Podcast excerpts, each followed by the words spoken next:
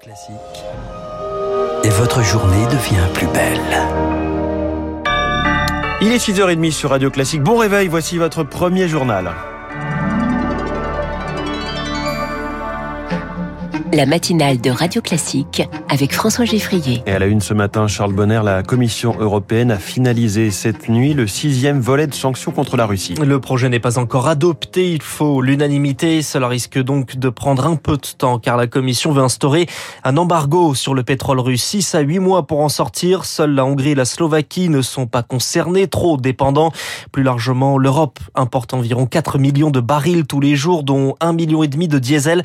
Alors avant de s'en priver, il faut trouver des solutions. Thierry Brosse est expert en énergie. La difficulté, elle est sur le diesel, puisqu'il va falloir faire les investissements dans nos raffineries pour être en capacité de produire plus de diesel. On est dans un problème qui est tout le problème de la transition énergétique. C'est le problème pour les investisseurs dans les raffineries de se dire si je dois produire plus de diesel aujourd'hui, mais que ça va durer 3 ans, 4 ans, puisque après on va interdire les voitures diesel, est-ce que c'est un investissement rentable? Alors on peut imaginer que c'est les grandes raffineries au Moyen-Orient qui vont le faire. Mais vous voyez, on se rend nous-mêmes dépendants de quelqu'un d'autre parce que nous n'avons pas voulu faire nos propres investissements. Une propos recueilli par Eric Kioch. Autre sanction prévue par la Commission, l'exclusion d'autres banques russes du système SWIFT et l'inscription de propagandistes du régime sur la liste noire des personnes interdites de séjour dans l'Union européenne.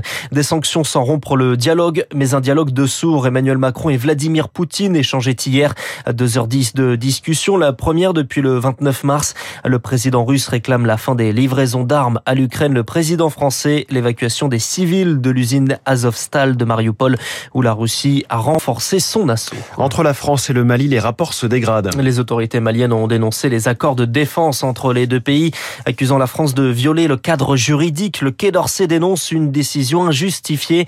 Le Mali espère en fait accélérer le retrait des troupes de l'opération Barkhane, mais la France ne veut pas se plier aux injonctions de son ancien partenaire Mignard. Ils sont actuellement 2600 soldats français à stationner au Mali et devraient d'ici le mois d'août faire leur pactage.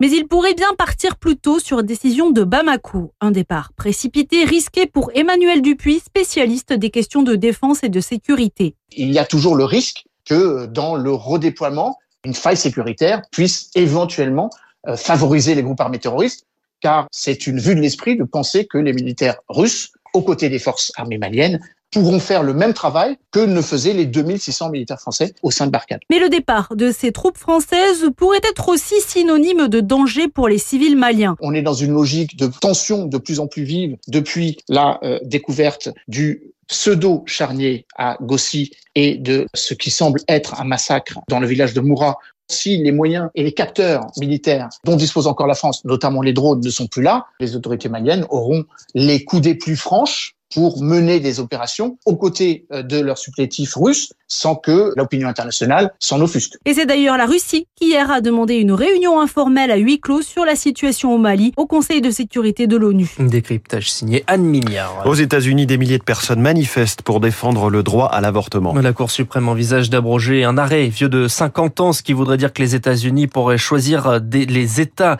euh, pourraient choisir d'interdire l'avortement individuellement. C'est un avant-projet pas encore mais l'État d'Oklahoma profite de la brèche. Le gouverneur signe l'une des lois les plus restrictives. L'IVG interdit après six semaines. L'avortement, une nouvelle fois, exemple des fractures de la société américaine. Cécile Coquet-Mokoko, professeur de civilisation américaine à l'université de Versailles-Saint-Quentin ce sont deux camps qui en fait s'opposent depuis euh, la fin des années 70. Et là, euh, très clairement, on recentre encore les débats politiques autour d'une question qui est très interne aux États-Unis, très brûlante. On a dans les États des dizaines de lois qui déjà ont été votées pour rendre euh, le droit à l'avortement de plus en plus compliqué à exercer. Ces lois n'attendaient qu'une seule chose, que la Cour suprême se prononce pour devenir de facto constitutionnelle. Et évidemment, on peut s'attendre à voir les législateurs dans les États s'enhardir un peu et commencer à proposer des textes de loi qui rendraient plus compliqué l'exercice de droits qui ont été acquis euh, depuis euh, une soixantaine d'années. Un propos recueilli par Rémi Vallès. En France, une femme de 38 ans comparaît aujourd'hui devant le tribunal correctionnel de Paris, suspectée d'avoir agressé un pompier lors de la manifestation du 1er mai, euh, poursuivie pour violence sur personne chargée d'une mission de service public. Au total, 47 personnes ont été placées en garde à vue à l'issue de la manifestation. Entre insoumis et socialistes, on n'est toujours pas tombé d'accord. Et pourtant, la date limite, c'était c'était hier, histoire de quitter les arrières-cuisines pour enfin rejoindre les marchés et faire campagne. Mais les discussions traînent, surtout sur la répartition des circonscriptions. Car sur le fond, l'accord semble acquis, ce qui ne plaît pas aux anciens du Parti, Socialiste. Les compagnons de route de François Hollande qui voient dans ce rapprochement la mort du PS qu'il compte bientôt quitter, Lauriane Tout le monde. Après les mises en garde, les invectives et les pétitions, une lettre, celle très symbolique de Bernard Cazeneuve. L'ancien Premier ministre accuse la direction du PS d'avoir perdu la boussole et menace en cas d'accord, il quittera le Parti socialiste. D'autres ont déjà mis en suspens leur adhésion au parti, comme le président de la région Bretagne. Tous vont scruter à la virgule près le contenu de l'accord avec la France insoumise, surtout sur la question de l'Europe. Les bastions socialistes seront aussi défendus bec et ongle par ceux qui refusent de se plier aux insoumis. À Paris, dans le Nord et surtout dans la Sarthe, fief de Stéphane Le Foll, l'ancien ministre de l'Agriculture qui est l'un des plus virulents contre le patron du PS. Peut-être des gens vont partir, c'est triste, reconnaît-on la direction du parti, mais vaut mieux ça que finir avec zéro député à l'Assemblée la survie ou la reddition de visions qui luttent face au tsunami de la France insoumise. Lauriane, tout le monde hier, les communistes ont dit oui à cet accord du côté de Reconquête. L'union, euh, à l'appel à l'union des droites, a fait, le, a fait un flop.